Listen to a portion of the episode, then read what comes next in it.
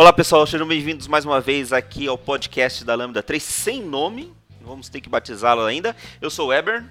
Eu sou o Quaiato. Eu sou o Leandro. Eu sou o Budi. Eu sou o Giovanni. É, e hoje o assunto é bem interessante, a gente vai falar de Docker. Se liga aí que tá bem legal o papo de hoje.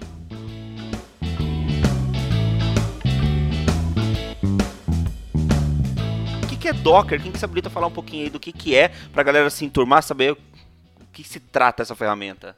Docker basicamente é uma ferramenta para você trabalhar com containers, né? É uma ferramenta que te possibilita trabalhar com isso. De forma bem simples, um container é um, é um, é um conjunto de, de, de, funcionalidades isoladas de, de um kernel, de um, de um sistema operacional, e, ela, e você consegue subir diversas instâncias de uma máquina, entre aspas, aí, dentro de um, de um SO é, host, sem que você precise virtualizar toda a infraestrutura dessa, desses containers. Né? Então você consegue utilizar é, recursos de maneira isolada de uma máquina.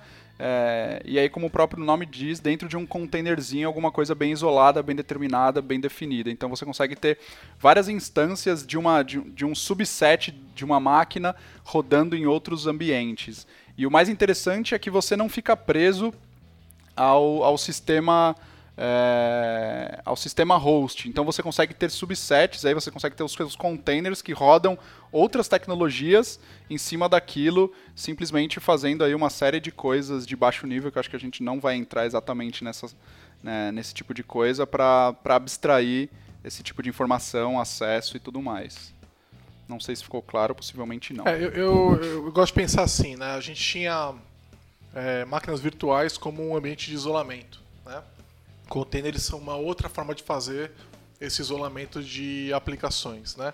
É, a diferença é que numa máquina virtual o sistema operacional tá. Você tem outro sistema operacional com outro kernel, outro, tudo, né? É, para rodar essa, a sua aplicação isolada. E quando você tem containers, é, você não tem outro sistema operacional. Você tem o, o mesmo kernel que está no, no, no host rodando a aplicação só que o que, que e o que, que, faz o container de fato, né? É, um container nada mais é do que é, um ambiente separado dentro da mesma máquina, só que é um, é um, novo processo, ou mais de um novo processo, mas o ideal é que seja somente um, é, rodando de forma isolada. Né? Então, o, esse processo não pode acessar os outros processos da máquina, os outros processos não podem acessar ele, é, ele só vai acessar as portas que você determinar. É, na verdade, ele pode até ter porta, entre aspas, né, portas internas, ou como se tivesse uma outra placa de rede virtual dele. Né, então, é, é os, os, arquivos que ele acessa são diferentes é, do que os, arqu os arquivos da máquina. Então, isso cria a ideia de um container, de um ambiente isolado. E isso está, nesse momento, em produção limitado somente ao Linux, né? Você depende do kernel do Linux. A gente vai ter isso para para Windows ainda mais não está pronto, acho que esse ano ainda sai. Mas depende do kernel do Linux. E o legal, o legal é que o ambiente isolado ele tá, ele não depende do, do host. Então é como o Quayato falou. Se eu tenho um, um host baseado em Ubuntu, eu poderia é, rodar, por exemplo, um Red Hat dentro do container. Né? Porque basicamente o que define um sistema Linux são arquivos. Né? Então, se eu tenho o mesmo kernel e um outro root para o sistema operacional, eu tenho como se fosse uma outra distribuição Linux rodando ali, né? É... Então, isso cria a ideia de um, de um sistema isolado, com, com basicamente o Docker faz isso é, padronizando uma série, criando um padrão né, para uma série de tecnologias que existem no, no Linux, como é, é, cgroups, namespace, etc. Ele, ele faz uso dessas tecnologias para fazer esse isolamento e aí ele criou-se essa ideia de container. Na verdade, nada mais é do que essas várias tecnologias de isolamento funcionando de, funcionando de forma padronizada e organizada. Acho que é mais ou menos isso também, né? Queria deixar uma pergunta também para vocês, assim, né? Uh, então serve para a gente hostear a nossa aplicação, né? Como vocês explicaram aqui, e isolar essa aplicação ali dentro. Onde que o container consegue ser melhor do que uma máquina virtual? Para a gente conseguir explicar para o pessoal que ainda não tem essa noção do, do, do que é um container. Porque a gente poderia criar, por exemplo, nossa VM, colocar nossa aplicação, subir essa VM e replicar ela se a gente precisar fazer load balance, crescer várias instâncias da nossa máquina virtual. É, e o Docker faz isso bem melhor. Então, se vocês puderem comentar um pouquinho disso, né? Por que, que o Docker, nesse caso, é bem melhor do que uma VM. Acho que um pouquinho mais didático para quem nunca ouviu falar de, de, de, Docker, né? O Docker, ele, assim, comparando ele com uma VM, no caso você não, quando você sobe uma VM, você sobe todo um sistema operacional, né, para você trabalhar, para você atuar, né, em cima do seu desenvolvimento. Quando você fala de Docker, você não está falando de um sistema operacional. O, o, Docker, o container, quando você sobe, ele é um processo que ele fala direto com o seu kernel. É diferente do VirtualBox, que você tem um sistema operacional em cima de outro, né, de um Hypervision da vida. Esses caras, eles, eles são um sistema operacional que tem o seu kernel em cima de um outro sistema operacional, né? No nosso caso, como o Didi já falou, é o, é o Linux, né? E esse processo, ele é um, tem um caminho muito longo aí, desde a inicialização do sistema operacional, o boot todo. Já quando você fala de container, do jeito que o Docker ele foi feito, você simplesmente você sobe um cara que ele já conversa diretamente com o kernel do sistema operacional host que você está utilizando, né? Ou no caso você subiu no seu Linux, o seu Linux ele atende a Docker, né? Ele, você instalou Docker nele. Os containers que você estiver subindo, eles vão falar direto com o kernel do seu Linux. É só esse, esse processo aí que não é subir uma VM, é você subir um processo que fala direto. Ele cria uma interface, digamos, aí dentro do Docker ele, ele tem uma interface para comunicar com o kernel onde ele está instalado. Isso é mil vezes mais rápido, né? É um processo. Quando você está no seu Linux aí da vida, você dá um, um service Apache Start, você está subindo um, um serviço. No Docker é igual ele corresponde praticamente na mesma velocidade. Só que isolado, né? Só que isolado, é, mais a grande, seguro. A, a grande diferença para mim aí, é, no final das contas, o resultado que você vai ter é praticamente muito igual entre o resultado final é, uma, de uma aplicação rodando, por exemplo, em um ambiente virtualizado em cima de, de hypervisors e um ambiente é, que esteja utilizando containers do Docker. A, a grande sacada para mim é que o Docker ele faz isso de uma maneira muito mais elegante e, e, e muito mais otimizada. Por quê? Porque você não precisa é, você não precisa subir todas as necessidades de um novo sistema operacional. Então você, só, você está usando exatamente o sistema operacional que você já tem e, e você, o, o, seu container ele usa um subset de, de, de funcionalidades e, e, e requerimentos de, de, hardware que são basicamente só as coisas que ele precisa ter. Então você não precisa de uma máquina. Se você quer, se você vai rodar é, quatro máquinas virtuais e cada uma com 4 GB, você teria que ter aí pelo menos 16 GB para cada uma dessas máquinas virtuais, porque é o que o sistema operacional delas pede. Quando você vai subir quatro containers para rodar sua aplicação, você não tem que subir quatro sistemas operacionais inteiros. Então você é, diminui o seu custo de infraestrutura. Então, e, como o Leandro falou, você diminui também a questão de tempo. Então, para provisionar um, um, container é muito rápido, é muito simples, uma vez que a, a, a imagem esteja baixada, é, o download esteja local já. Para você subir um container é, é, é uma coisa praticamente instantânea, então o, o, o custo de, de, de, de, operação disso ele é muito baixo, ele é muito rápido. E, pra, e você elimina aí toda uma, uma, uma camada de, de, de manutenção que você não precisa se preocupar. Então você não precisa se preocupar com todos aqueles 30 sistemas operacionais que estão virtualizados e mantê-los atualizados e uma série de coisas. Você só precisa se preocupar que o seu container rode e pronto. Então, se você tem um problema, não é no sistema operacional, você não precisa se preocupar com rede, etc, etc, um monte de coisas. O seu, se o seu container roda, ele simplesmente roda e... É, eu tenho outro ponto que eu, que eu acho que é muito legal, é, que é você poder rodar containers dentro de VMs. Você não pode rodar VMs dentro de VMs. Ah, no Windows você vai poder agora no Windows Server 2016 ter uma VM dentro de outra, né? Uma só, né? Mas já é um negócio super interessante, mas é, até hoje não é possível. Você não consegue fazer isso, né? Então, se você vai para a nuvem, é, seja numa AWS, seja num, onde for, num, num Azure, né? Você vai já você está rodando uma imagem, né, uma, uma VM que já, já é uma, aquela máquina que você tem lá não é no metal direto, já é uma VM. Então você nunca pode rodar uma VM isolada dentro dessa máquina que você tem. Já containers não. Você pode. Então é super legal para você empacotar N número de aplicações de maneira totalmente isolada numa, numa, numa máquina virtual. Então é, isso, isso, é legal porque aplicações que são menos importantes, que são pouco usadas, que têm pouca demanda, é, a única maneira que você tinha de isolar era pegar a menor máquina possível que um Azure te oferece, que vai te custar lá, sei lá, 20 dólares e vai ser uma máquina com. Por 20 dólares por mês, né? Vai ser uma máquina com pouquíssima memória e boa parte dessa memória vai estar em uso pelo SO. Quer dizer, para aplicação de fato, você tem muito pouco. Enquanto que se você tem com Docker, você vai lá, você pega um host, sei lá, de 8 GB de RAM que vai te dar lá, sei lá, 100 dólares por mês, mas você enfia mil containers lá dentro, se você quiser, entendeu? O custo é minúsculo, porque o sistema operacional ele está rodando lá na base e pode ser um sistema operacional super leve, você pode pegar um SO que sobe com menos de 100 MB, né, de RAM, e aí todos os outros restos dos, outros, dos 8 GB são, são teus para rodar a aplicação, né?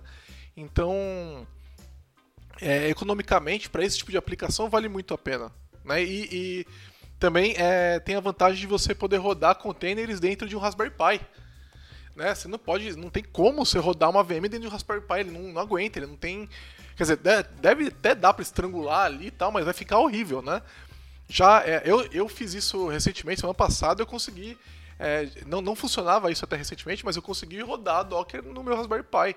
Né? Existe uma galerinha que fez um port ali, ele roda sobre Debian e vai lindo. Eu vejo muita gente confundindo Docker com o Vagrant.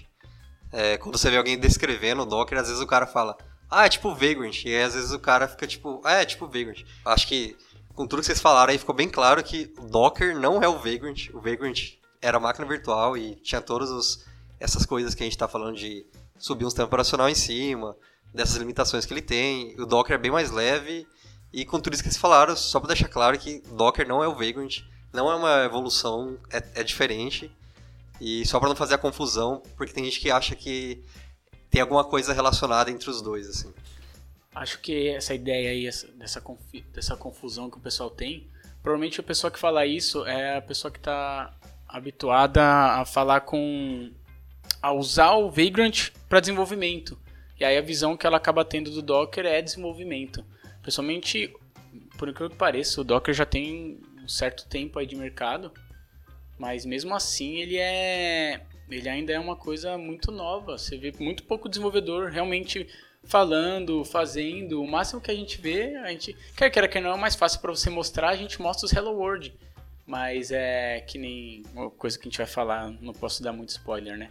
A ideia do Docker Beta lá que, que o Didi vai falar ainda hoje, nós vamos falar ele é muito novo para Windows, não tem jeito. É, é um pouco mais novo e isso acaba deixando é, muita gente assim só na só de olhar, ver de longe, ver palestra, ver curso e, e mexer pouco. E aí você acaba não conseguindo às vezes visualizar todo o potencial que tem. Por mais que tenha no site lá vários cases de diversas maneiras, é, não é uma coisa também que o pessoal está explorando muito, sei lá, pelo menos pelo que eu estou observando. É, eu, eu acho que o, o a, a, confusão com o Vagrant se dá também porque o, work, o workflow de trabalho é um pouco parecido também, né? Mas é importante frisar, eu acho que o, o Moody frisou bem. São ferramentas diferentes que servem para o propósito final é, é muito parecido, né? Mas são ferramentas completamente diferentes.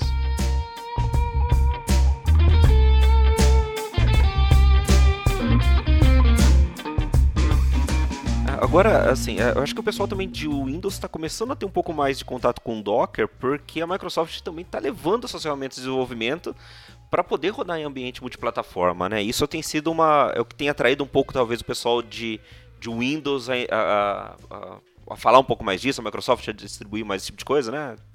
É, na verdade, porque a Microsoft agora ama Linux, né? Diz é verdade. oh, Linux é vida. Diz ela, é, e a gente tem notado que realmente não é só da boca para fora, que eles realmente estão a fim de abraçar esse, todo esse ecossistema, mas o isso tem muito a ver com o Azure, né? Eles querem que você rode Linux no Azure, eles querem que você rode com eles e eles querem ter o teu negócio lá. E para isso a experiência no Windows tem que ser melhor e eles são um dos principais contribuidores do Docker Open Source, né? Então isso é, isso é legal. E por que, que isso está ficando interessante? Porque os frameworks é, Microsoft agora estão sendo feitos para rodar no Linux também. Né? Então a Spinet Core é feito para rodar no Linux agora também. E Docker vira um, um caso de uso real né? para Linux. Né? A gente. Eu acho que o Coé está no projeto, o Coé e o Moody estão no projeto que está rodando no .NET Core, né?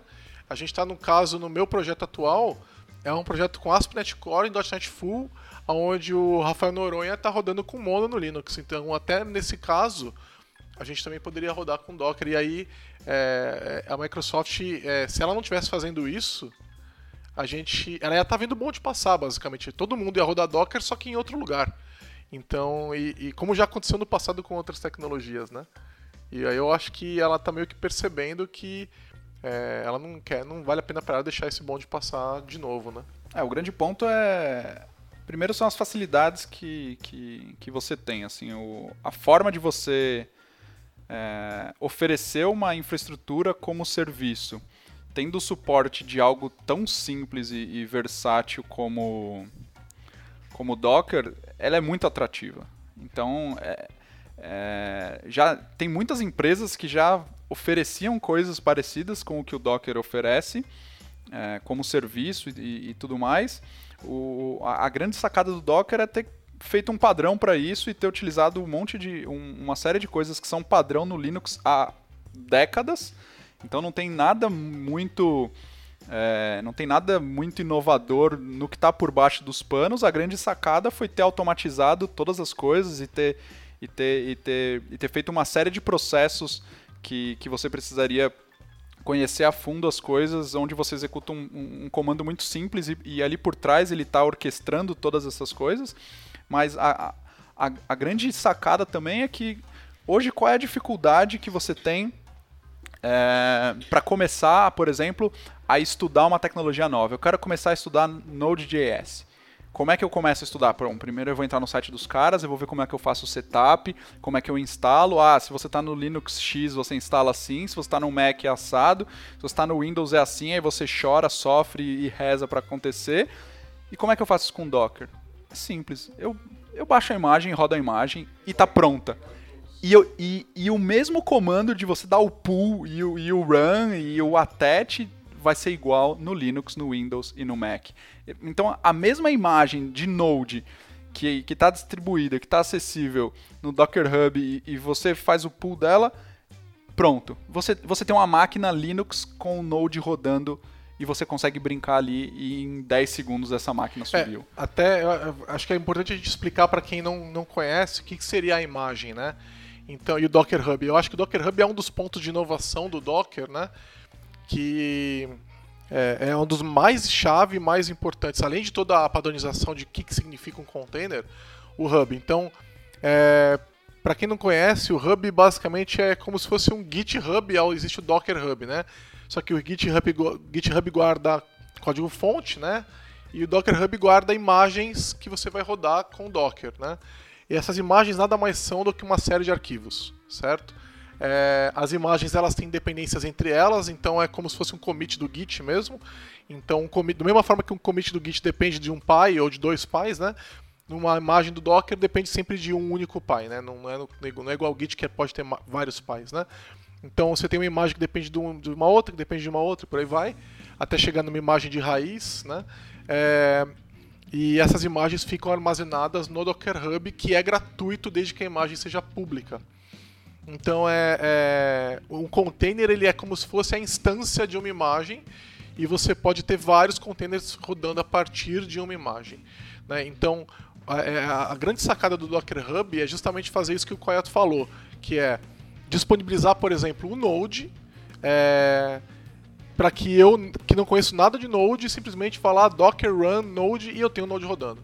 Né? Eu não preciso instalar mais nada, só, a única coisa que eu preciso instalada é o Docker que em qualquer sistema operacional hoje você instala ou numa linha de comando ou num, em alguns cliques você vai ter isso instalado de maneira absolutamente trivial. É, agora com Docker Beta isso vai ficar ainda mais fácil, né? Mas é, ainda não tá. O Docker Beta ainda é beta, acho que vai ser uma versão nova, né? Que vai sair aí. Não sei se eles vão dar o mesmo nome, não, imagino que sim, mas vai ficar ainda mais fácil. A experiência vai ser a mesma do Linux, na verdade, e do é, o Mac e o Windows vão ter a mesma experiência que o Linux tem hoje. E, e ou seja, ba bastou que você instalasse lá o Docker, seja ele no Linux, no Mac ou no Windows, e você vai, vai poder então rodar o Node, rodar o Ruby, rodar o Python, rodar o PHP, até o PHP, olha aí. O... PHP roda em outros lugares, PHP é vida. E o legal é que assim, é... falar, ah, beleza, então se, se você for pensar em nível é, de, de, tecnologia assim, ah, o Node e tal, então ok, então talvez a complexidade não seja tão grande. Mas é óbvio que quando você vai aprender uma tecnologia, principalmente se você é um, um, um desenvolvedor web e está trabalhando com coisas mais full stack, você não vai trabalhar só com o Node. Então, quando, porque só com o Node você aprende ali os comandinhos básicos. Você fala, ah, beleza, só que eu, eu não me viro só com o Node, eu preciso de uma máquina com Node que tem algum banco de dados. Então, eu quero o MongoDB rodando com o Node. Ah, beleza, então eu vou ter que instalar na minha máquina o MongoDB ou o Node. Ah, mas aí eu preciso de alguma outra coisa também, porque além disso eu quero ter uma. É, eu quero fazer eu quero fazer um proxy e eu quero jogar as conexões que chegam para minha aplicação Node, eu quero distribuir elas entre duas aplicações diferentes. Ah, então beleza, então eu preciso instalar aí mais alguma coisa. E aí, isso que o Gigi falou de você compor a, a, as imagens do Docker começa a ficar interessante por quê? Porque eu pego uma imagem de, de Node, eu pego uma imagem de MongoDB, eu pego uma imagem que tem algum outro proxy ou qualquer coisa é, do tipo um Nginx da vida, sei lá. E o que eu faço? Eu componho essas três imagens e criei uma imagem nova e, e, e vai ser distribuída e para todo mundo já vai estar tá aquilo pronto, uma máquina com Nginx, MongoDB e Node rodando onde você pode brincar. E o mais interessante é que possivelmente essas imagens já existem, assim. Então, se você quer começar a brincar com, com PHP, Apache, MySQL, vai ter alguma coisa pronta. Se você quer começar com .NET, MongoDB, possivelmente vai ter uma imagem que está rodando. E, e, e uma coisa interessante, os mantenedores dessas tecnologias muitas vezes já publicam imagens oficiais que, que já rodam essas coisas. Então, começar hoje a, a, estudar uma tecnologia ou um conjunto de tecnologias com Docker ficou muito trivial. É, lembrando que você não vai compor numa única imagem os três serviços. Você vai ter, cada um vai ser uma, um container diferente, né? Apesar que você poderia, mas é como a gente falou no começo. Cada container rodaria apenas uma, um processo, né? Então vai ter um container rodando Node, outro container rodando Raproxy, outro container rodando é, Mongo, por exemplo. Tem um caso interessante até nisso que você falou. Imagina que eu estava num projeto e eu estava trabalhando com Mongo 3, e aí eu pego um, um, um cliente novo que o projeto agora é Mongo 2.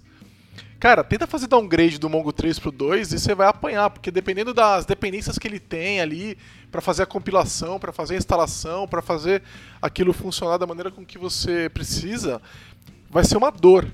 E com Docker é, é, é ridiculamente simples. É basicamente é, é Docker Run, Mongo, você bota a versão dele, arroba 2.6, por exemplo, sei lá, e, e, ele vai subir pronto, tá lá o Mongo, cara. É, é, é, é, não tem como ser mais fácil do que isso, entendeu? É, é a gente pegou agora, semana passada, para fazer um, um, negocinho no Mongo no Windows, é, para botar o Mongo para rodar, para instalar o serviço no Windows, um monte de probleminhas assim, sabe?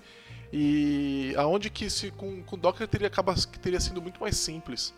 Então o, o não só a questão de você ter versões diferentes, mas a facilidade realmente de você ter aquele serviço disponível pra, praticamente sem esforço nenhum.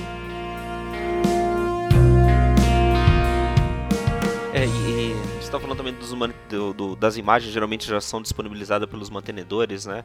É, eu que sou um pouco mais do mundo do .NET, uh, assim que a Microsoft já lançou o Core, eles também lançaram já uma imagem que já tinha o ASP.NET Core, lá, o, o .NET Core já instalado, já pra, pronto para rodar. E é interessante, né? Hoje, se você for criar um, um, novo projeto usando, por exemplo, o template do Ioma, o do Visual Studio ainda não vem, mas do Ioma já vem com o Dockerfile.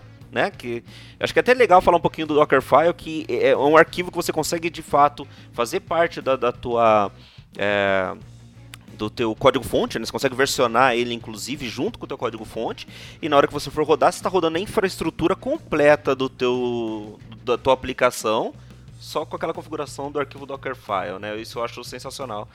E não sei se tem alguma coisa para acrescentar em cima disso. não só o Dockerfile, tem, outro, tem uma outra configuração também, né? É, no caso do Dockerfile, ele é receita mesmo da sua, do seu container, né? Na hora que você vai subir o seu container, você só põe a receitinha dele, é como se fosse o, o seu Vagrant File. No Vagrant File você coloca toda a especificação do que você quer fazer, uma receitinha. No Dockerfile ele acaba seguindo o mesmo padrão. É, ah, acho que um detalhe dele assim que é bem legal é que ele tem uma linguagem muito simples, né? Você lê exatamente o que está acontecendo, é, você dá um from image, né? Você coloca o nome da imagem, é tudo muito claro, muito simples. É, e, e também é importante o Dockerfile porque assim, você pode criar imagens a partir de um container, então você pode comitar um container, né? O problema é que ninguém vai saber o que tem naquele, naquela imagem. Então, você confiaria numa imagem que você baixou do Docker Hub e você não sabe nem quem pôs ela lá, né? E o que, está rodando lá dentro? De repente o cara colocou alguma coisa para roubar o, o teu código ou roubar teus dados, você não, você não confia nisso. E agora, se você tem uma imagem que você sabe que foi compilada a partir de um Dockerfile, é, você pode confiar, porque é, você sabe exatamente o que tem naquela, naquela imagem. E isso é uma coisa que o Docker Hub faz. O Docker Hub tem um sistema de build dele, aonde se você pega, vai olhar uma imagem, você vai estar tá lá, essa imagem foi compilada a partir de Dockerfile, eles vão linkar o Dockerfile e você consegue olhar, ó, a base dessa imagem é o Ubuntu versão tal, é, e aí aqui está o que o cara acrescentou, então os arquivos que ele acrescentou, o, o, o que, que o apt-get install que ele fez, né, os usuários que ele criou. Então é, é tá você consegue auditar, porque é perigoso rodar uma imagem que você que está comitada lá e você não sabe, não tem Dockerfile é uma coisa que eu simplesmente não faria. Um cenário que eu acho que seja o mais interessante, que provavelmente é o que a maioria dos desenvolvedores novatos em empresas teriam, é o, é, por exemplo, quantas vezes você chegou numa empresa ou você chegou num projeto onde você precisou subir o seu ambiente todo e era o maior trabalho você subir o seu ambiente. Nesse ponto, talvez seja interessante você subir uma, uma imagem interna da empresa, onde o pessoal fala, ó, baixa essa imagem aqui do de lugar XPTO e aí você vai ter todo o seu ambiente pronto. É lógico que você pode usar o Dockerfile com um Docker Compose da vida para fazer isso para você. É, esse é outro spoiler. O que, que é Docker Compose? O Docker Compose. Basicamente, o Docker Compose ele é o, o cara que vai orquestrar os seus containers Docker, desde as especificações deles e como será a interação entre eles.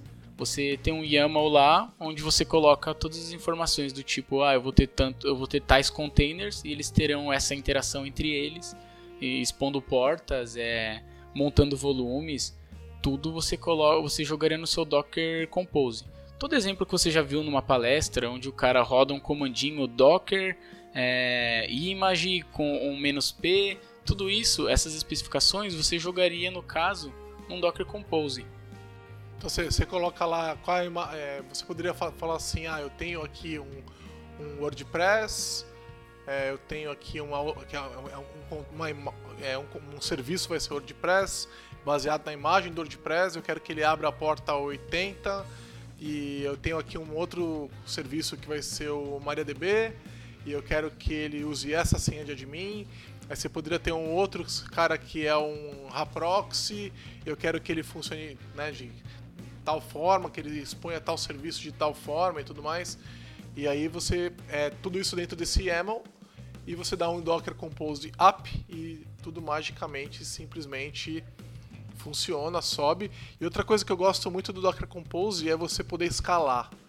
Isso eu acho muito bonito. Quer dizer, eu falar assim, olha, é, eu quero eu, eu, eu definir os meus serviços, né? E eu vou lá e falar assim, olha, eu quero é, agora quatro instâncias do WordPress no ar e ele simplesmente sobe essas instâncias e tudo simplesmente é, funciona, você não precisa nem se preocupar com isso, né? Então é, é uma coisa. Eu, em vez de você ficar fazendo um arquivinho Bash ou PowerShell que vai rodar o seu comando Docker Run, alguma coisa assim, você simplesmente faz um Docker Compose, tá de forma declarativa ali. Eu, eu antes de ter o Docker Compose, eu fazia tudo com Bash, né?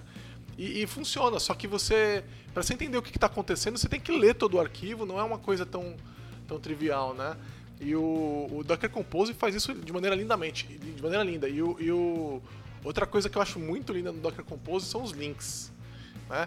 Então você fala esse esse container está linkado ao, aos outros containers tal, né? E eles poderem se comunicar numa rede virtual entre containers. Eu, eu acho que é, é, esses são os detalhes que o pessoal do Docker fez acima da questão de containers que já tinha no Linux, que ficou. que você fala realmente isso ficou um trabalho muito bem feito, assim, sabe? É, é, sai lágrima dos olhos quando a gente vê a capacidade do que esse negócio consegue fazer mesmo.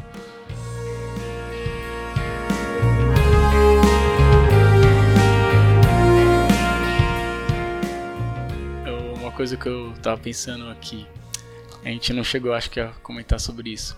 Cara, e a, e a vida do, do DevOps? Como é que fica numa dessa depois de um Docker, né? Fica linda, né?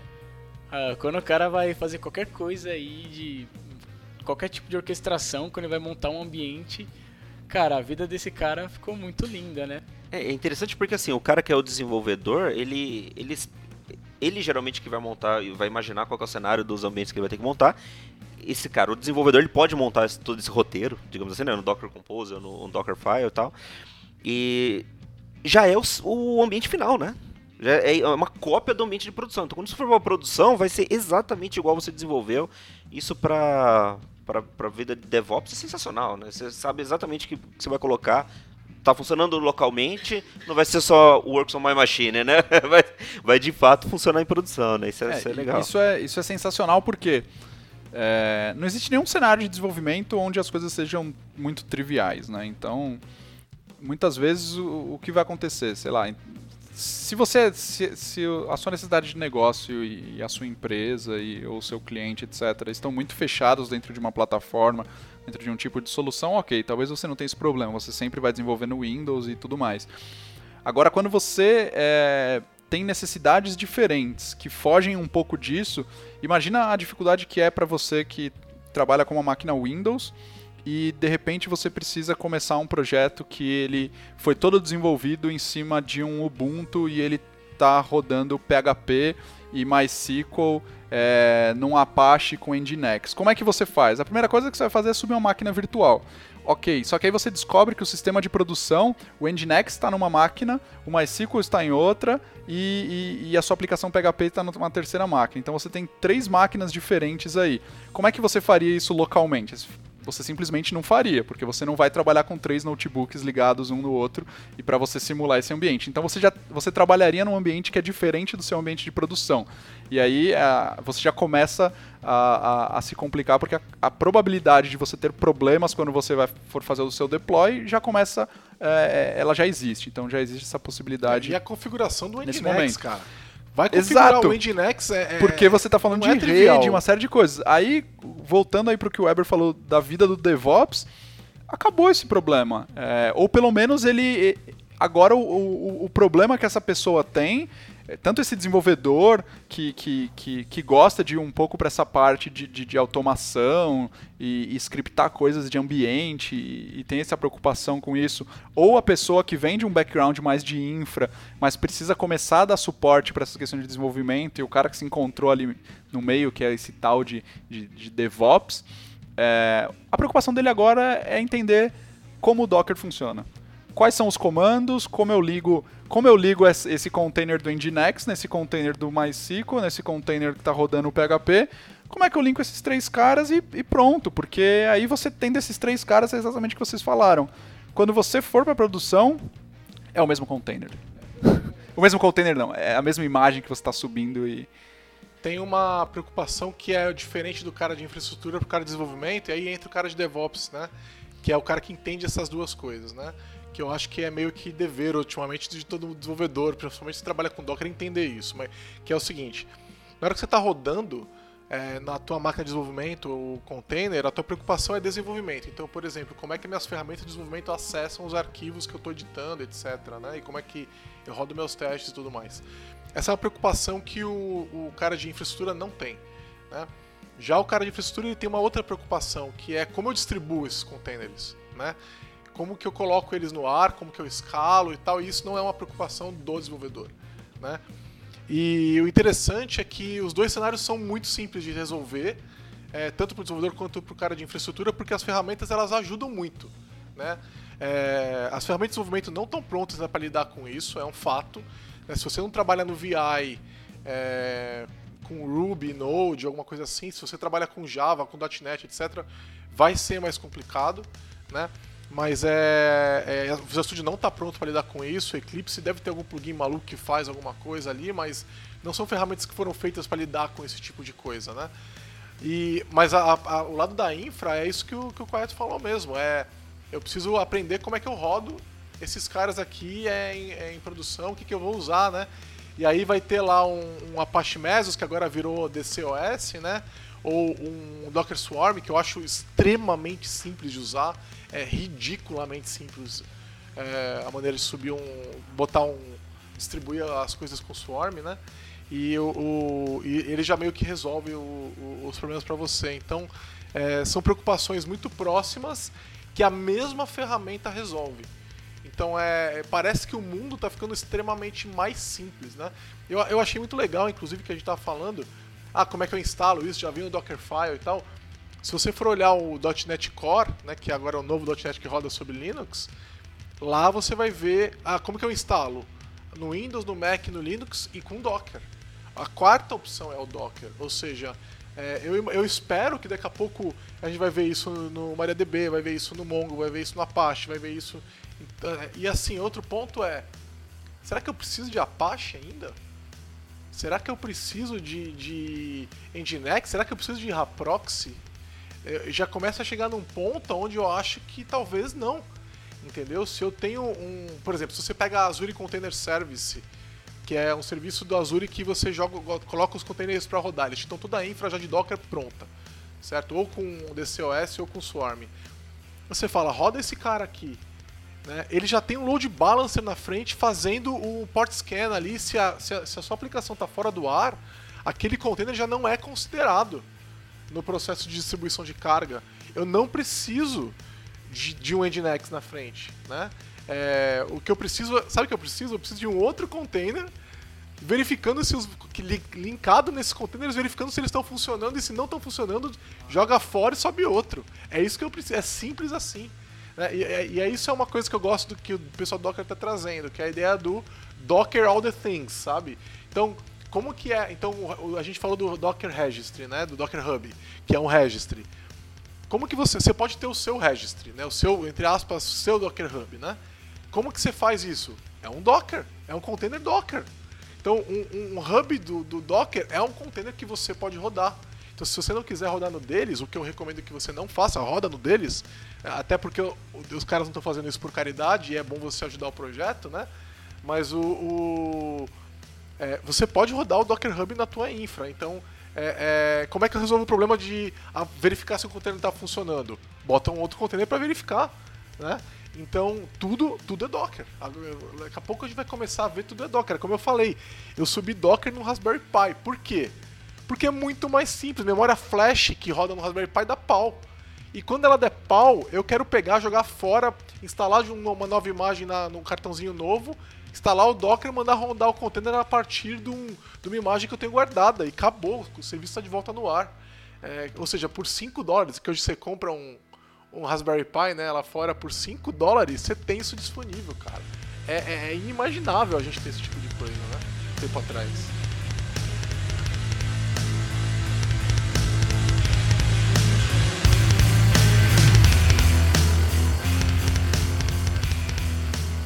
Isso é sensacional. Deixa eu fazer umas perguntinhas. Você falou do DocSwarm, então vou falar um pouquinho do, do, do toolbox do, do Docker, né? A gente falou do Hub a gente falou um pouquinho mais, é que é onde a gente consegue pegar as imagens lá do próprio Docker, a gente falou um pouquinho do Compose e o Swarm. Você pode explicar um pouquinho para a gente, Didio? O Docker Swarm é uma maneira de você é, é, orquestrar os hosts. Então, imagina que você tenha num Azure lá, se você fizesse na mão, 100 máquinas com Linux, né? Você botou lá um CoreOS para rodar, com, né? você teria que entrar via SSH em cada uma dessas máquinas, né? É, e instalar o Docker e aí fazer o deploy da sua aplicação uma por uma. Em cada uma das 100 máquinas isso é impossível. Quer dizer, é possível, mas dá um trabalho dos infernos.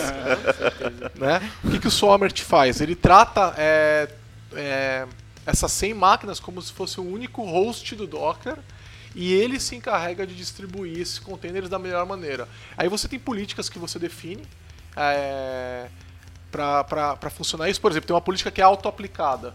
Então, se você fala, por exemplo, que o teu container vai se expor no host na porta 80, o Docker é sozinho, o Docker Swarm sozinho entende isso e nunca vai colocar dois containers que se agregam na mesma porta no mesmo host. Ele já vai, ele já vai buscar. Então você tem 100 hosts, você manda subir três serviços na porta 80, ele vai colocar um em cada host. Ele já sabe fazer isso sozinho. Isso é uma das configurações padrão que, que ele traz. Mas você pode colocar, por exemplo, afinidade. Ah, dois containers tem que rodar, dois tipos de container, né? A partir de tal, tal tipo de serviço vão rodar sempre juntos. Então ele, ele sabe fazer isso. Então, basicamente, o que, que você faz? Você faz um. junto com Docker Compose, ou sem Docker Compose, não precisa, né? Você vai lá Docker, Docker Run, Docker Compose App, é, apontando para o host que estaria é, responsável pelo Swarm que age como se fosse um único host de Docker, você não sabe que tem 100 máquinas ali atrás. E, e você fala, ó, roda três é, containers desse aqui, né? E ele simplesmente distribui isso para você. E se você quiser saber onde eles estão, então tem como saber também e tal. E o, o DCOS, que é uma, uma evolução do Apache Mesos, é um pouco mais complexo, mas ao mesmo tempo é um pouco mais completo. Né? O Apache Mesos é uma plataforma bem mais testada, que é bem mais antiga e não é feita só para rodar Docker. E, e, ela, e ela é, é, super poderosa, ela tem tipo um plugin para rodar Docker, né? Eu não parei ainda para aprofundar no DCOS, exatamente é um negócio meio novo ainda, mas o, o a, a, maneira com que eles estão demonstrando, eu preciso parar para olhar porque é muito bonito mesmo. A maneira que eles estão demonstrando a administração, toda a parte de governança, entender como esses containers estão rodando, subir novos containers, ficou muito interessante. Então é uma coisa que ainda está no meu backlog para olhar. É, porque parece uma solução, uma alternativa muito legal ao, ao, ao Swarm. A, a, enquanto era Mesos, eu não gostava tanto. Agora esse DCOS me parece muito promissor.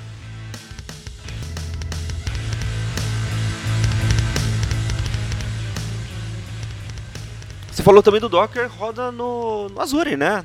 É, no Azure tem, não é o único local também acho que a gente consegue usar na nuvem o, o Docker, né? Hoje em dia é, o, é estranho um lugar que não rode, né? Que não dê suporte não dê suporte. fazer deploy em Docker. Der, mesmo se não der, você pode pegar um, só uma máquina minúscula na DigitalOcean, instalar o Docker lá e pronto. Fazendo a mão, né? Instalar no Linux, instalar o Docker e põe o negócio a DigitalOcean também suporta. É, né? é, eu, acho que ele já tem uma máquina pronta para isso. Tem um drive pronto. Você é. dá um, instala um drive na sua máquina ele já faz um deploy direto na DigitalOcean. É bonito, mano. Hoje tá bem, hoje tá, tá bem prático para usar isso na nuvem também, né? A gente tem né, ferramentas de publish também bem legais para fazer isso daí e, public, e usar em diversos, diversas uh, hosts de cloud, né? É, e o Docker, não, o Docker é uma coisa muito do Linux que a gente comentou aqui, obviamente roda no Linux e tal, mas ele está começando a sair, né? A gente comentou aqui que já tem o Docker Beta que está rodando no, no Windows, obviamente ele precisa de, uma, de, um, de um, Linux lá para rodar, mas qual é a evolução disso, né? O, o Windows está indo para isso também. Nós vamos ter um, de fato um Docker no Windows. Como é que é isso? Como é que é o Docker? Como é que eu posso ter o Docker Beta? Posso testar também? Fala um pouquinho disso existe o. Bom, é. No caso ele está ele tá no Linux por conta de que ele foi criado com base na ideia de containers do Linux, né? Do LXC. Ele, ele foi feito todo com base nessa estrutura e é por isso que ele roda hoje no Linux, né? É uma solução que a gente já falou bastante aqui, acho que já deu para todo mundo entender. Ele é uma, é uma solução muito foda, muito robusta Pode falar foda? pode, ué, pode. Já falou, o Moody né? no outro aí falou várias Xinga vezes, né? Pô, xingou pra caramba. De novo, acabei de xingar. é, o, então, Aí no caso, se não me engano, tem, tem uma parceria que, a, que o Docker fez com a Microsoft, né? Eles estão para tocar e para criar esse Docker Beta. O Didio tá bem é, por dentro disso. O que acontece é que melhor. a Microsoft foi atrás, né? Então eles estão contribuindo para o fonte, né? Eles têm programadores dedicados a isso. É, o então Docker não é uma, Beta. Não é uma parceria então do Docker com a Microsoft, é da Microsoft com o Docker. É, é parceria dos dois, é, né? justo. O Docker Beta é uma evolução da, do ferramental que envolve o Docker, onde o, o, Docker vai rodar de maneira transparente tanto no Mac quanto no Windows, né? É, é beta.docker.com, você pode se inscrever. Quem estiver ouvindo a gente, tiver interesse, vai lá porque eles estão demorando para distribuir os convites para esse beta, né? O Leandro está esperando faz umas três semanas já. O meu, o meu demorou quase isso para chegar também. Foi... E o, o, meu saiu em 15 dias e eu demorei 15 dias para ver que tava na caixa de entrada. Foi mal. Bom, o meu saiu em um dia e a única diferença é que possivelmente eu marquei que além de usar o Windows eu tava usando o Mac, então eu devo ter alguma prioridade. Deve ter, é que a gente sabe que tem bem mais gente no Windows do que no Mac, né? É que Mac então... é vida, né? É. Não, é que deve ter menos. É que possivelmente eles precisam de mais testers que é. estejam usando também o Mac. Fica então, a dica para quem quiser. É, para quem quiser, mesmo que não tenha o Mac, talvez marque esse checkbox. Disponibilização extensão de Mac, né? Pra você só. Não, é, uma, não, é um checkbox, Windows e Mac. Ah, perfeito. Então. Na hora que você vai entrar no beta, ele te dá a opção de baixar os dois. Eu, eu, eu marquei só o Windows e ele me permite baixar o do, do, do, Mac. Mas assim, como é que funciona? Uma vez que você instalou, é, basicamente é, você. É, ele vai configurar uma máquina virtual, porque é óbvio, ele precisa de uma máquina virtual. É, só que você não percebe que você tem uma máquina virtual. E tudo simplesmente funciona. Que ele, ele vai instalar todas as ferramentas do Docker, ele vai instalar o Docker Compose, o, o Docker Client, e aí a hora que você, isso está instalado, você vai na linha de comando, escreve Docker, qualquer coisa e simplesmente funciona. É, é realmente a experiência é idêntica à experiência de rodar dentro de um Linux. Você pode inclusive mapear, montar um diretório da, do, do host no container, uma coisa que não era simples de ser feita no Windows ou no Mac é, de maneira simples, porque você tinha que montar do host para a máquina virtual e depois da máquina virtual para o container, né? Então era sempre dois passos. E esse ferramental novo deles está fazendo isso sozinho. No Windows eles estão usando o Hyper-V, que é o, o, hypervisor nativo lá do Windows, já vem junto, né? É gratuito tudo. É, eu, eu, imagino que em algum momento eles vão suportar também VirtualBox no Windows, é, ainda que nesse momento eles não estão suportando. O que, que eles estão usando no Mac? O X-Hive. X-Hive, que é um outro virtualizador. O que está acontecendo é não, não é o VirtualBox que está sendo usado nesse momento, então como o Gigi falou, no Windows está sendo usado o próprio Hypervisor padrão, que, é o Hyper-V. No Mac está sendo usado o, o X-Hive para subir uma máquina virtual. Então você ainda tem o Linux rodando por, por baixo dos panos aí. A grande diferença dessa questão do beta é agora você não precisa se preocupar com isso. Você não precisa subir nada disso e você não precisa instalar nada disso. O próprio Docker faz toda a instalação e a abstração do acesso disso para vocês. Então o Gigi falou que você conseguia mapear um volume é, antigamente, desde que você seguisse alguns passos. A diferença é que agora você não precisa seguir nenhum desses passos. Isso já, isso já foi abstraído pela própria ferramenta. Então, o Docker novamente trabalhando em cima da questão de padrões e, e criando todo um, o, o standard de como você se comporta, independente do sistema operacional que você esteja para usar a ferramenta. Então, agora tudo isso já está abstraído no, no beta e possivelmente a evolução disso é que em algum momento você sobe o Docker e você despluga, você não tem mais essa VM, ele está rodando nativo com os drivers dele ali conversando com qualquer sistema operacional. Eu imagino que a evolução seja essa, mas como não é tão simples você interfacear sistemas diferentes que tem é, um, toda uma estrutura diferente, então em algum momento isso vai convergir e você não vai precisar mais usar esse Alpine Linux que, que ele sobe por debaixo dos panos, mas em algum momento isso vai ser transparente, mas por enquanto ele está rodando lá tudo que você precisa saber é que o Docker simplesmente agora funciona. E no Linux, no Mac deve ser mais interessante que no Windows, até porque tem o Bash e o, e o sistema de arquivos é muito parecido, né? Então, é, realmente deve ser uma experiência de é, assim muito. Eu não sei o que está acontecendo. É. Eu, eu tô usando nativo. Just works, né? É, exatamente. Eu acho que não, não precisa se importar muito. Acho que a graça dele é justamente isso, né? Você não tem que se importar muito. Não quero saber, eu quero que o troço rode lá. E é isso. E aí acho que vocês falaram aí que eles têm várias ferramentas e o segredo dele está nesse tooling bem feito que funciona em tudo e você simplesmente esquece que você está usando alguma coisa para chegar no seu objetivo. Então, é, e os caras são espertos porque se eles ficassem presos no Linux, eles iam estar tá abordando uma galera de infraestrutura e alguns programadores que vivem no Linux, né? Só que é, tem muita gente que está no Mac ou que está no Windows e eles iam perder todos esses desenvolvedores, né? Então quando eles pegam e ouvem o cliente, né? Eles falam, agora nós vamos atender todos vocês, né? Então é uma clara demonstração de uma empresa que sabe ouvir o cliente e sabe expandir, né? Uma outra coisa que eu queria comentar é o, você não precisa disso tudo para rodar Docker no o Docker Client, na verdade, né? Porque o Docker Client roda no Windows, é uma aplicação Win32 e você pode falar com hosts que estão rodando numa nuvem qualquer ou numa máquina virtual, etc. Então, se você, é, eu acho que daqui a pouco o Docker Beta vai virar a versão final isso tudo vai ficar muito mais simples, mas se você só quiser ter um cliente para comunicar com o Docker qualquer, é só instalar um executávelzinho lá e ele simplesmente roda, né? Então é importante entender isso, que o Docker Beta ele é muito mais, ele traz o host também, não só o cliente, né?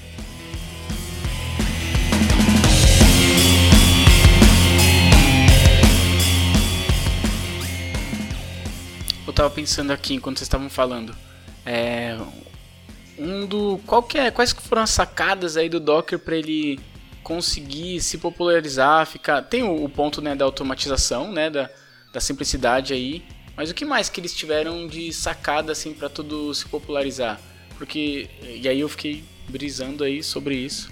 É, eu acho para mim, é, como eu falei, o Docker Hub e a padronização, porque até o Docker surgir já dava para fazer, dava fazer container antes, Só que cada um fazia um jeito diferente. Você podia usar LXC diretamente. Você sabe que eles nem usam mais LXC, né? Não usam mais? Não usam mais. Eles usam uma- um cara chamado libcontainer, que é uma que eles escreveram, acho que em Go. É, e o interessante é que pra quem já tava usando, é transparente, não me interessa o que tá por baixo dos panos. Eu acho que a grande sacada pra popularizar é, eu não preciso conhecer 10 ferramentas diferentes, ainda que elas sejam padrão do Windows, do, do, do Linux, e elas, e elas estejam no Linux há décadas, eu não preciso entender como é que funciona todo o, o- o sistema de, de cgroups, etc, e, e como é que eu isolo uma aplicação, um processo de... Eu não preciso entender nada disso. Eu preciso conhecer esses comandos para trabalhar com o Docker e eu preciso fazer isso de uma forma simples e rápida e O básico de um command line da vida. E- Exato, então eu, eu, eu- você conseguir subir uma máquina com uma aplicação rodando com uma linha de comando é muito sinistro. É muito sinistro. E, e para qualquer desenvolvedor isso é muito legal. E aí você. E beleza, para desenvolvedor isso é legal. Só que para o cara que está na infraestrutura é muito bom. Então, se você vai oferecer infraestrutura como serviço, por exemplo, e hoje tem um monte de empresas que oferecem isso porque é é uma necessidade de mercado também. Tem toda uma questão de timing, de você, de você olhar para o mercado e ver as necessidades que, que existem e, e ter certeza de que você consegue atender aquilo. Hoje você tem um, um- você com esse boom de startups e uma série de coisas, você acaba tendo empresas e iniciativas muito enxutas. Então você não tem muito tempo para primeiro você não tem dinheiro para ficar contratando grandes experts em, em- em rede, infra, etc, etc. Você tem uma equipe de desenvolvimento muito enxuta, focada ali em atender as necessidades de negócio e, essa, e, e toda essa questão de mudança e validação que, que, que o perfil de, de startup ou, ou empresas bootstrapping é, seguem. Então você não consegue ficar muito preocupado com isso.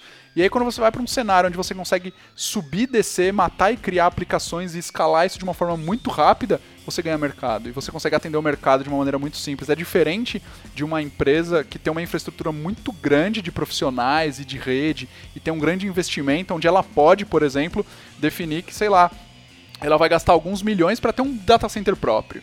E ela vai gastar mais alguns milhões para contratar pessoas para gerenciarem aquele data center próprio. E ela vai gastar mais alguns milhões e mais algum tempo para criar toda uma política de deploy, desenvolvimento e orquestração e padrões e etc. Então vo- você passa para um cenário de, de, de mercado hoje onde as coisas têm que ser muito mais rápidas e muito mais simples. Isso que o Gigi falou do, do, do Raspberry Pi dele é muito interessante, porque é, antes dele conseguir usar o Docker, o que, que ele tinha que fazer? Deu o pau ali no, no, no drive, no, no cartão de memória, ele se ferrou. Ele tinha que fazer todas as configurações na mão. Eu imagino que ele já tinha algum scriptzinho para isso, mas é um processo muito chato. Agora, se o meu Raspberry Pi tá lento, eu tô vendo que meu cartão tá ruim, eu mato aquilo, o container e subo outro. Então eu não tenho esse problema. Se eu tenho 10 máquinas hoje rodando minha aplicação e uma delas cai, eu não quero descobrir porque ela caiu. Eu tenho, eu tenho aqui o- a minha imagem que, que vai subir o meu container, que é a aplicação que eu preciso. Eu tiro o que não tá funcionando e subo outra e por que, que não funcionou? Eu vou investigar depois, em outro momento. Agora eu quero subir, eu quero subir container, eu quero subir. Sabe o que é interessante?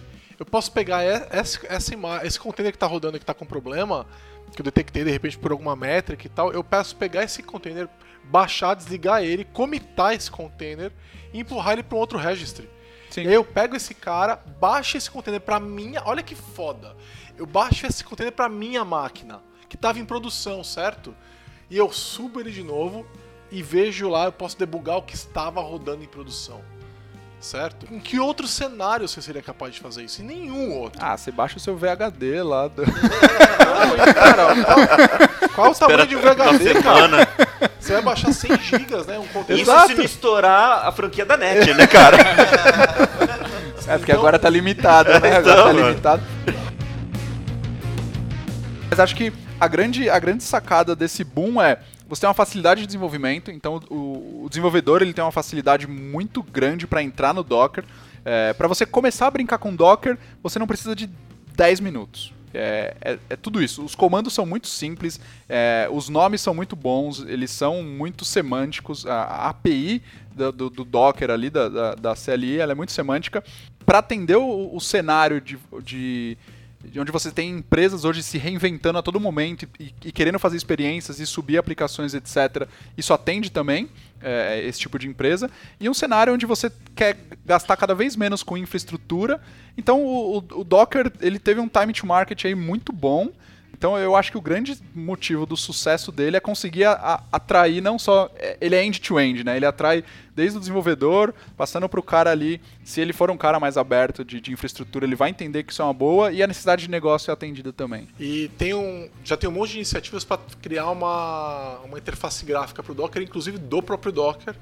Né? E já tem algumas que são baseadas em container que você pode usar para sensacional essa ideia. Variar, né? É uma Inception total, né? Exibir os outros containers. Muito monstro. É, eu tenho um outro ponto que eu queria é, falar rapidinho, apesar de que não, ser, não, é, não é uma coisa que a gente que está pronta ainda, mas que eu acho que é importante mencionar, que é o fato de que vai surgir, é, está em desenvolvimento a ideia de containers no Windows, e o Docker vai ser uma maneira de administrar também containers no Windows, né?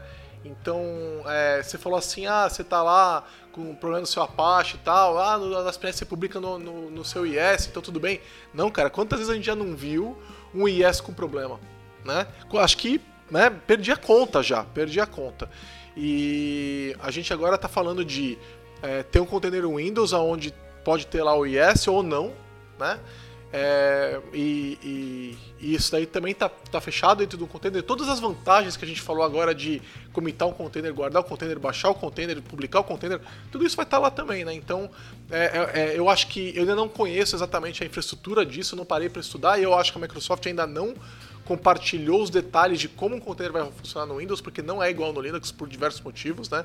Os kernel, kernels, kernels são muito diferentes, né?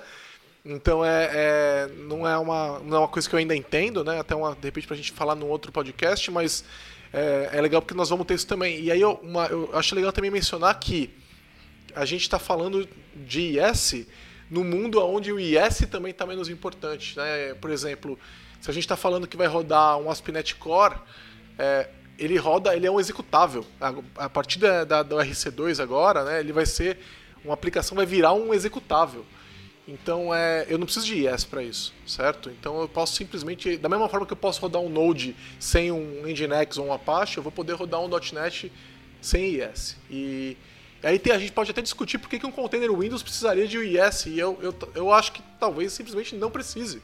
Né? Basicamente eu boto um cara para é, monitorar esse container e se ele não está no ar, eu, eu, mato ele pronto, entendeu? Então a, a, mesma regra vale também, né? Então eu acho que é, ainda é uma coisa muito nova, totalmente incompleta, que a gente deve ver pronta só no, até o final do ano aí. Mas eu acho importante esse side note de que o mundo está ficando mais interessante de containers com Docker também no Windows. Outra coisa legal é a Microsoft está criando uma maneira de trabalhar com containers no Windows sem Docker, utilizando PowerShell também, mas totalmente interoperável. Então você poderia criar o container usando Docker e utilizar PowerShell para monitorar o container ou para baixar o container, etc. E o Docker e esses PowerShells né? Também vão entender, esses comandos PowerShell também vão entender essa, essas operações, o que eu acho que é muito interessante, né? Você é, porque o, está tudo sendo feito depois que o Docker já surgiu, né? Então a Microsoft pode é, usar toda essa base que já, de conhecimento que já surgiu e, e crescer em cima dela. Né? Faz todo sentido. É, então, sensacional, gente. Falou de coisa legal pra caramba. Eu acho que a galera deve ter ficado interessada. E aí? Como começa a aprender Docker? Dá uma, cite umas fontes básicas e legais pra gente começar a aprender Docker. Uma coisa que eu tava refletindo sobre isso é. Eu, depois que a gente começou a falar um pouco de Docker aqui na empresa, tipo, o Docker já existe um, um, um tempo considerável aí, uns é, três anos. Mas hoje, tem muita. Quem vocês deram um exemplo aí do, do. deram uma sugestão do próprio Nginx, do Apache, do IS. Essas empresas, elas estão elas estão apelando forte para você aprender a dockerizar, dockerizar. as aplicações. e tipo, isso é até uma coisa interessante. Por exemplo, tem vários vários também softwares de CI aí que eles te dão vários tutoriais de como fazer, como você fazer um deploy, como fazer um CI de doc, com Docker pra, no, na nossa plataforma. Todo mundo está fazendo isso hoje. Hoje, se você pegar e, e entrar em qualquer cara, tipo, o cara que eu recebi um e-mail esses dias aí do. O, eu posso falar os nomes das empresas também, não tô nem aí, né? Não tem problema. A própria DigitalOcean, o próprio. A própria Microsoft, o, o próprio é, CodeShip, que é um cara de CI também. Todos esses caras aí, se você colocar o seu e-mail maroto lá na, em qualquer um newsletter deles, eles vão te enviar um, um, um how-to, além dos, é o spam, pode crer. além dos spams, eles vão te mandar uns how-to aí de como fazer um dockerizar na nossa plataforma. Isso é, já é uma, um primeiro passo bem legal, assim, bem, e é bem simples, é tudo, na verdade, muito simples com Docker, né? O, o Docker tinha um tutorial no site deles, eles ainda Ele, têm eles isso. têm, o- tem, tem o tem. docs.docker.com. É. Não, mas eles tinham um tutorial interativo. Eu não sei, eu não sei se isso ainda tá no ar, mas eles é, tinham um tempo atrás. É, um lá no, logo que você entrava tinha lá tutorial e aí você eles falavam assim ah roda tal comando ah agora aconteceu isso então eles tinham não É sei o- se isso aí ainda Acho que é o existe. training, é o, tem o training Docker. É, Training.docker. esse tutorial, talvez ele ainda exista. Lá, se eu tiver, a gente coloca no, no show notes aí pro É, pessoal. a- ver. além disso, no, no próprio no training.docker.com tem um, tem um self-paced course lá que dá um. Tem uns vídeos e uns materiais. É, o eu não canal sei, do Docker no YouTube eu não é sei bem se legal. é esse. Eles publicam bastante coisa interessante. Mas eu acho que basicamente, como qualquer ferramenta, o primeiro passo é, é, entender o, o que é essa ferramenta. Então, um dos melhores jeitos aí é você ir na fonte. Eles têm uma documentação bem razoável, bem legal. Dá uma olhadinha na documentação.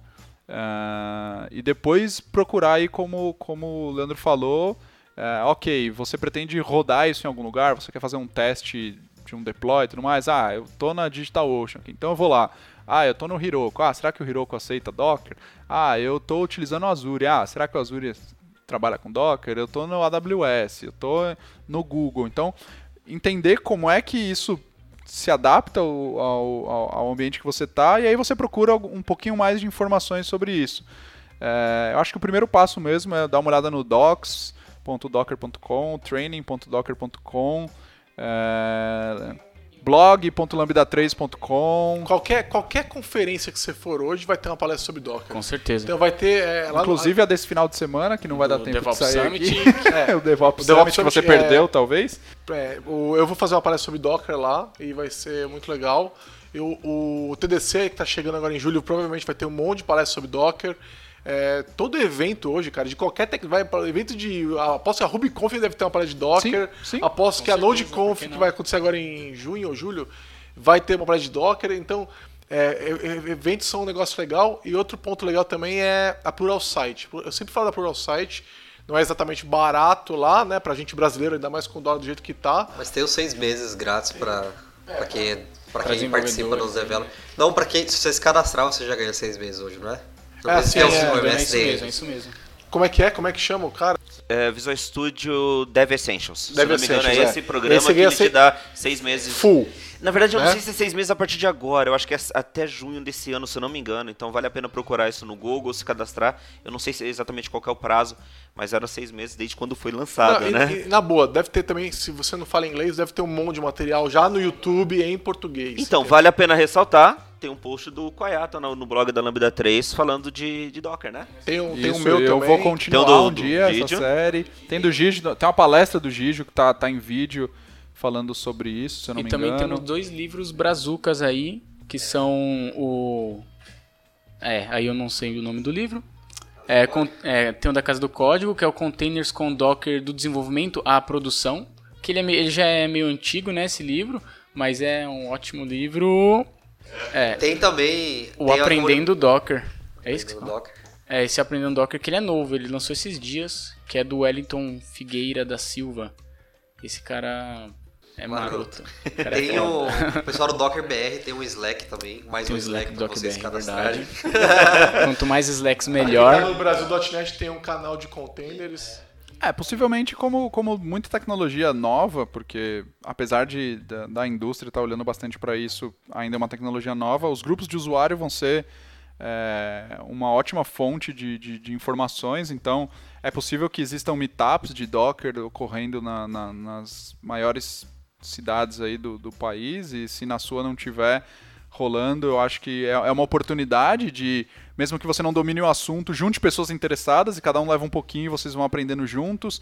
É, eu acho que tem a, existe a possibilidade de marcar é, meetups em, em empresas e, e, e, dar uma olhada nos blogs aí, como falou, não, não, não é merchan nem nada, mas a gente tem feito alguns posts porque quanto mais pessoas conhecendo isso, melhor a gente vai ficando na tecnologia, tanto quem está escrevendo quanto as outras pessoas, porque a gente troca muitas informações e troca experiências, então acho que procurar os grupos de usuário é, é uma das melhores formas de, de, de começar aí. Então dá uma olhadinha lá nos, nos documentos, dá uma olhada nesses livros, mas procura a galera que está que tá fazendo, que está falando disso.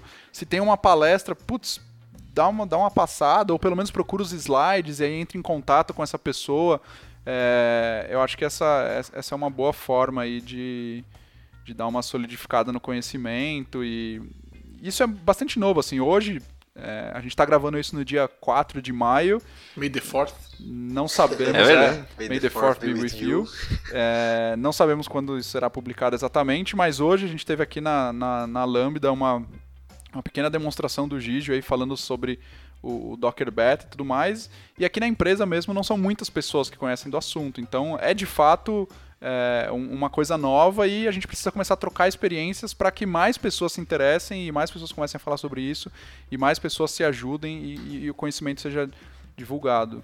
É, o para completar, eu queria só deixar claro o seguinte: nem toda tecnologia é, tá, tão, tá totalmente pronta para trabalhar com Docker, apesar de que é, é, assim, umas estão mais que outras, né? Então eu e o Leandro a gente botou para rodar um novo J-Boss. Como é que é o novo nome do novo J-Boss? Wildfly, Wild já não é mais tão novo, mas é novo é, ainda, é, porque poucos usam. É. então a gente conseguiu subir uma, uma um container de, de Wildfly rodando uma aplicação Java, que eu acho que é um cenário discutível, né? Eu não sei se a maneira com que eu faria rodar uma aplicação Java seria com Wildfly, mas é, é até por, pela natureza da ideia do que, né, que significa um container de fato. Mas é, a gente conseguiu fazer um, um, um servidor de aplicação que não é novo, que não foi feito para esse mundo rodar esse negócio.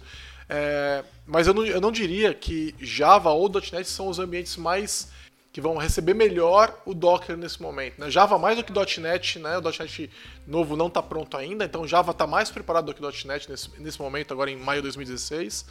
.NET bem menos, né? É, a não ser que você vá para um Mono, etc., né? ou para um container Windows que também não está pronto. É, mas quando a gente fala de é, Ruby, Node, Go, todas essas ferramentas mais modernas, PHP, PHP, é PHP também é um caso. É, o PHP é verdade, PHP é um caso super é, que não vai ser complicado de botar para rodar no Docker. É, muito pelo contrário, vai ser muito tranquilo. É, são tecnologias que vão receber muito melhor, né? O, o, .NET, Java vão ser um pouquinho mais hostis aí ao cenário, Java melhor do que, bem melhor do que .NET, porque não foram pensadas para esse workflow, né?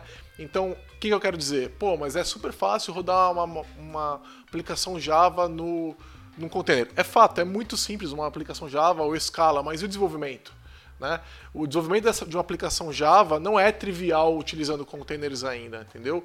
É, é muito diferente do que, do que seria uma aplicação Node. Node você faz todo o desenvolvimento utilizando o container também, né? E o Java você vai ter que rebolar um pouquinho mais ali e o .NET é ainda mais, né? Então é, é eu diria assim, para quem vai olhar esse negócio, para entender o momento da tecnologia, que tem tecnologias mais preparadas e tecnologias menos preparadas e, e que é, a gente vai. É, é, eu não tenho dúvida de que a ideia de container vai é, dominar o mercado. Eu não tenho nenhuma dúvida, mas é, algumas tecnologias vão demorar um pouquinho mais para isso disseminar de maneira ampla, assim, né? Então, é, estudem, vejam lá como é que funciona. É, não se frustrem, de repente, com o workflow de desenvolvimento numa, numa, num framework que você utiliza, uma ferramental que você utiliza que tem 15 anos, como o caso do Java ou do .NET, que não vai encaixar tão bem. Né? Então, é, espera um pouco que daqui a pouco está todo mundo mais preparado para lidar com esse tipo de ferramenta e aceita que existem outras ferramentas mais adequadas já e que talvez seja com essa que você prefira trabalhar no momento se você realmente quer mexer com Docker. Né? Ou então simplesmente encare mais como um ambiente de desenvolvimento ou entenda que você vai ter que mergulhar de cabeça nesse momento para habilitar esses workflows. Não vai ser uma coisa trivial. Podemos dizer que .NET e Java hoje não falam baleiês, é isso? é isso aí, é isso aí. Exatamente. E assim, eu posso estar falando uma grande merda com relação a Java, tá? Vou fazer esse disclaimer, porque não é meu ambiente nativo. Então, de repente, alguém vira e fala, olha, é, não, é verdade, pô, tem esse negócio aqui no Eclipse que facilita tudo e tal, no IntelliJ e tal, e eu vou falar, pô, foi mal, não conhecia. Se alguém conhecer, comenta aí, de repente, no, no post do, do podcast e a gente é, fica sabendo também.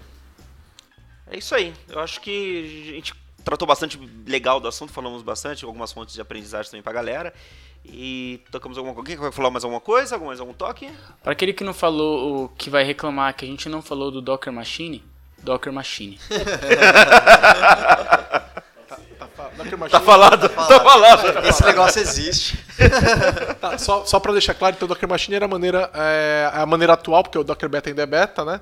É, é a, maneira atual de, de você trabalhar um, um container, é, com containers Docker, etc. no Windows, é, acho que no Mac também. É, ele né? gerenciava os ambientes Docker que você tinha na sua máquina, só que era mó trampo também. Não, não era mó trampo, era simples, só que você tinha que dar uns Ctrl C, Ctrl V para deixar o seu Docker, o ambiente Docker seu, as variáveis de ambiente do jeito que você gostaria. Não era tão transparente, né? Igual É, o que tem no Docker Beta Exatamente, é, não é tão transparente assim. É, e a gente não falou, e também é uma coisa que tem muito ainda para se falar sobre segurança com Docker. Se eu estou mexendo com Docker, eu sou mais seguro? Eu tô, eu tô é, imune a ataques?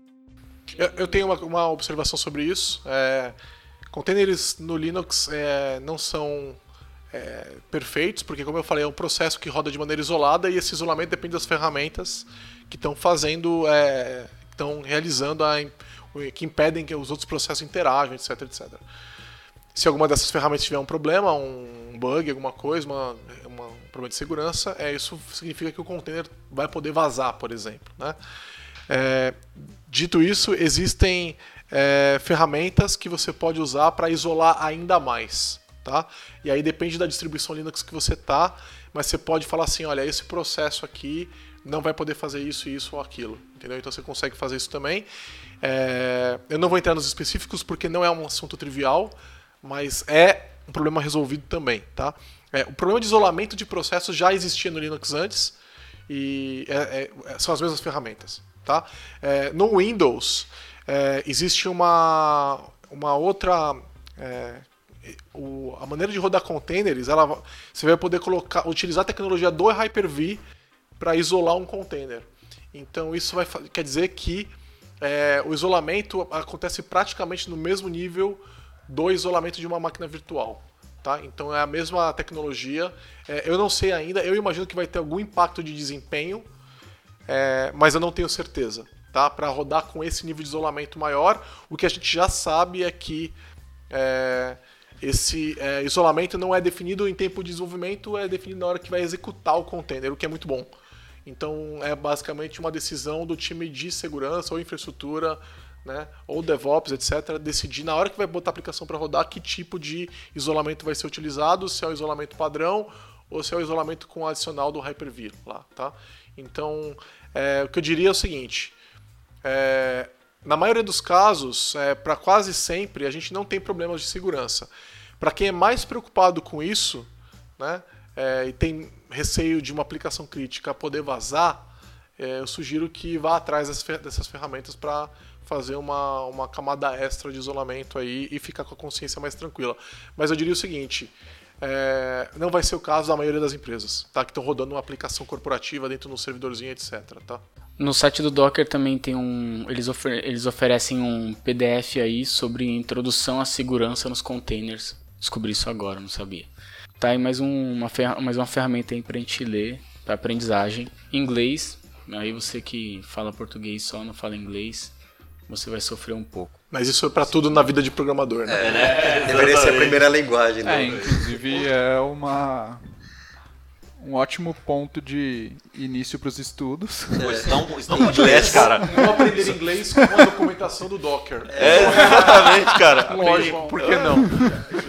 É, é um Coisa bom lugar para começar. Outra coisa que a gente também não falou é: eu sou desenvolvedor e eu quero mexer com Docker. É, eu vou ter que aprender a desenvolver de maneira diferente? Vai. Por quê? Porque a vida é assim. Porque a vida é assim. Não, a- a- o ponto Um também. pouco diferente. Ou qu- quando a gente, a gente teve aquela revolução, quando a gente começou a falar de escala, de para valer, e o pessoal começou a fazer aplicações escaláveis, né? Começou a falar do, do conceito de aplicações escaláveis, você que nem no caso do PH, no caso do PHP, você ter que ter uma sessão que não esteja vinculada a um servidor, essas coisas, né? Todo, Vocês ainda usam passaram- É, n- PHP não é vida. se você estiver usando o WordPress, sim. Mas também já tem essa solução nativa no WordPress, sessão no banco de dados. Como, o que, que eu tenho que fazer para eu ter uma, para eu começar a desenvolver uma aplicação dockerizável? Você está dizendo ao te alterar na tua aplicação? O que, que eu preciso alterar no meu, no meu desenvolvimento atual para isso? Dep- pra que isso depende seja da tua aplicação. É, você vai ter que criar um Dockerfile para dizer como é o- são os passos de build do teu, do teu container. E você vai ter que dar uma maneira, é, nesse Dockerfile dizer como a sua aplicação roda dentro do container e integrar suas ferramentas de desenvolvimento. Então, é aquilo que eu falei, do .NET não está tão pronto hoje, porque o Visual Studio não sabe como é que ele faz para rodar um teste dentro do Docker, por exemplo, de um container Docker. Ou fazer o build dentro de um container Docker. Aliás, a maioria das ferramentas não sabe fazer isso. Né? E esse é o problema. Agora, se o seu workflow é linha de desenvolvimento, linha de comando, é, que aliás eu quero fazer um podcast sobre isso, já coloquei no nosso, nosso backlog. Se o seu workflow é baseado em linha de comando, muda muito pouco. Muda muito pouco. É basicamente você vai deixar de executar a ferramenta X para usar o Docker. Né? Agora, e se você está no Visual Studio Code ou alguma outra ferramenta que suporta a customização dos build steps, né? Como por exemplo o Sublime tem essa, essa característica, várias ferramentas têm essa característica, né? O- um VI vai ter isso daí, um Emacs vai ter isso daí. É, a gente está falando basicamente de editores de texto, né? Porque eles têm essa flexibilidade. Justamente o, o fato deles serem editores de texto, eles têm que colocar esse tipo de, de auxílio, né? Eles não têm um sistema de build. Então é, é- você vai ter então é, essa, essa facilidade de indicar, olha, eu quero que meu build aconteça da seguinte forma, Docker, Run, etc, etc. O teste vai rodar da seguinte forma, Docker, Run, entendeu? Então fica muito mais simples, tá? Então isso para qualquer tecnologia, seja Java, .NET, etc. Só que, né, é- é- não é não é trivial, né? Compilar uma, uma aplicação é, .NET ou, ou, é, anterior, atual, né, que não tá não é no .NET Core ainda, é, não é simples para fazer isso sem, a, sem a um arquivo, sem o Visual Studio, né? E a mesma coisa para o Java, não é trivial também, né? Então é, você vai ter que é, é, aprender a circular esse- esses, esses probleminhas aí. É, as, as- as ferramentas que são mais intimamente ligadas à linha de comando, por exemplo, Ruby, né? Não vai mudar nada praticamente no teu for desenvolvimento, é só as ferramentas que você chama. É isso aí, pessoal. Acho que a gente falou bastante de Docker aí. Ficou um podcast bem. Até mais longo do que o, o primeiro, né? Um pouquinho mais longo que o primeiro, mas acho que a gente falou bastante. Deve ter esclarecido algumas dúvidas. Quem tiver mais dúvidas aí, então acho que pode entrar no. perguntar lá no nosso post, né? Dar uma seguida, a gente. O que a gente puder fazer, ajudar, né? né, No, no conhecimento, no, no divulgar, né? A gente de responde, mesmo aí, que a resposta é seja não sei. É, a é gente uma responde. resposta.